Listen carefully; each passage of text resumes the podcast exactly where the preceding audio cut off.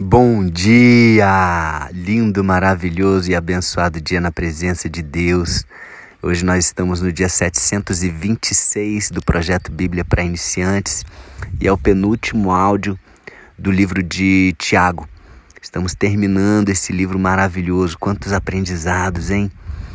Muitos aprendizados práticos para a gente colocar no dia a dia, na nossa vida. E aqui vou ficar com dois versículos apenas porque fala de, de um princípio tão importante para todos nós e nós devemos colocar isso em prática na nossa vida diária, que é a oração. Olha só, no versículo 17 e 18 do capítulo 5 de Tiago, ele fala aqui, ó: O profeta Elias era um ser humano como nós. Ele orou com fervor para que não chovesse, e durante três anos e meio não choveu sobre a terra. Depois orou outra vez, e então choveu, e a terra deu a sua colheita. Está falando aqui da, da oração. Ele orou para não chover e não choveu. Ele, ele orou para chover e choveu. E ele está deixando bem claro aqui que o profeta Elias, que considerado talvez o maior de todos os profetas, né, de todos os tempos da Bíblia. Ele disse aqui bem claro: ele era ser humano, como nós. Ele era igual a nós. Qual a diferença de Elias? E aí eu volto um pouquinho no versículo anterior, no versículo 16.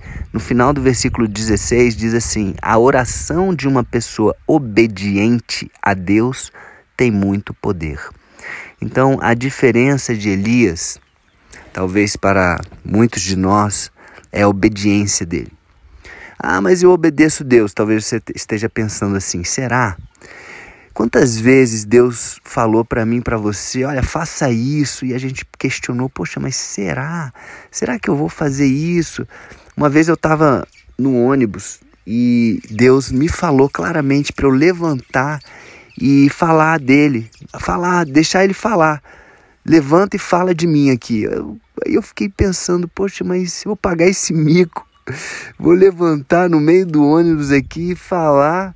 O que, que eu vou falar, Deus? Assim, eu fiquei testando Deus. Falei, ah, se o sinal, o próximo sinal tiver vermelho, eu faço isso. Aí não estava vermelho, e aí acabou que eu não obedeci a Deus. Então, é, eu creio que hoje é, é, a questão da obediência eu tenho aprendido muito, né, a, a obedecer e não questionar, até porque ele de, nos deu um chamado, né, para mim, para Thaís, foi muito desafiador, onde eu abri mão do profissional e do financeiro, eu, eu desobedeci durante quatro anos e meio, questionei, é, posterguei, mas enfim, o que a gente tem que tirar de lição desses dois versículos aqui e pegando o gancho desse versículo 16 também, é que nós temos de obedecer a Deus.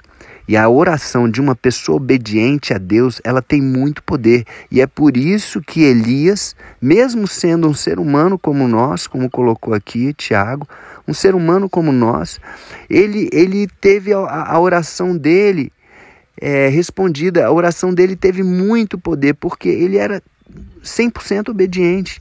Se você ler a história de, de Elias, você vai ver que. É, vai lá, dá uma lida no, em, no livro de 1 Reis, é, capítulo 17 e no capítulo 18 também. Olha, esses dois capítulos, ele fa eles falam de tantas coisas que Elias fez em obediência a Deus, coisas assim que talvez é, a, a gente não para para pensar, mas, poxa, né, ele orou para que não chovesse, não choveu. Aí Deus fala: Olha, vai para um córrego que fica ali perto do Rio Jordão e lá eu vou te alimentar. Os cor vou mandar os corvos é, levarem comida pela manhã e à tarde para você e você vai ter água para beber durante esse tempo de seca, desse tempo, né, três anos e meio. E ele foi, e quando ele foi para lá aconteceu isso. Ele era, imagina, você é, por causa da obediência, Deus faz algo tão maravilhoso. Então ele recebia comida de manhã e à tarde. Os corvos, os, as aves levavam para ele comida e ele bebia água daquele córrego até que a, a água acabou. Deus falou para ele ir para Sarepta. Aí teve a questão da viúva de Sarepta que só tinha um pouquinho de, de farinha, um pouquinho de óleo. E ele falou para aquela viúva: Olha, me dá o que você tem e Deus não vai deixar faltar para você. Então, testou a fé daquela viúva, ela obedeceu, aconteceu o que, o que Deus tinha falado para Elias. Então, assim, como que é, é, Deus age na nossa obediência? Né? Como é importante que eu e você possamos obedecer sem questionar. Né? Temos o exemplo de Abraão, quando Deus falou, vai sacrifica Isaac. Deus, Isaac poderia ter questionado, oh, Abraão poderia ter questionado, poxa Deus, mas meu filho, agora que ele está com 14 anos, depois de tanto tempo, né? Só, ele nasceu, já tinha 100 anos, já era idoso, agora o senhor quer que eu mate ele? Mas ele foi, né? Ele confiava em Deus, ele sabia que Deus era, é, era poderoso até para ressuscitar ele. Então ele não questionou e foi lá. Então a gente tem que seguir esses exemplos de obediência do profeta Isaías, de Abraão, de tantos outros aqui. E esse é o segredo da oração. Tá? É, que nós sejamos obedientes. Aí a nossa oração vai ter poder. Esse princípio da oração ele é fortalecido pela obediência. É importante que oremos, sim, mas quando Deus falar para a gente, responder a nossa oração e falar para a gente fazer uma coisa, a gente tem que obedecer. Não adianta você orar, orar, orar e não obedecer a Deus. Aí Deus vai e fala uma coisa e você, é, Deus, é, pois é, então, é, deixa para lá.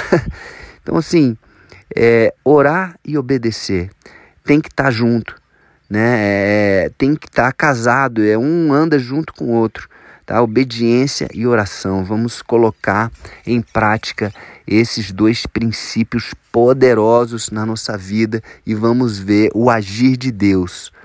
O agir de Deus, a abundância, esse Deus provedor, esse Deus protetor, esse Deus que nos surpreende em cada detalhe. Amém?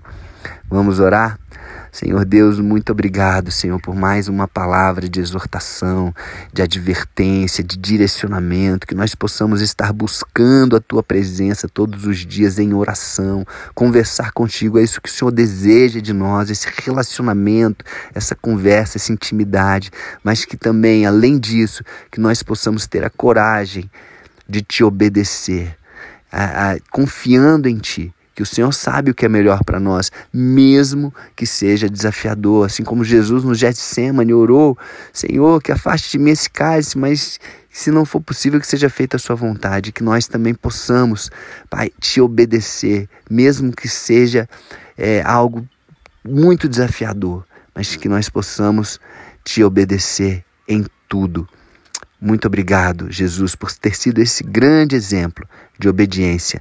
Obrigado por ter morrido naquela cruz, por obediência. E obrigado pelo seu sangue. Nós recebemos esse sangue, recebemos a Ti, Jesus, como Senhor e Salvador de nossas vidas. Amém? Então é isso, amigos. Um beijo no coração e até o próximo dia do projeto.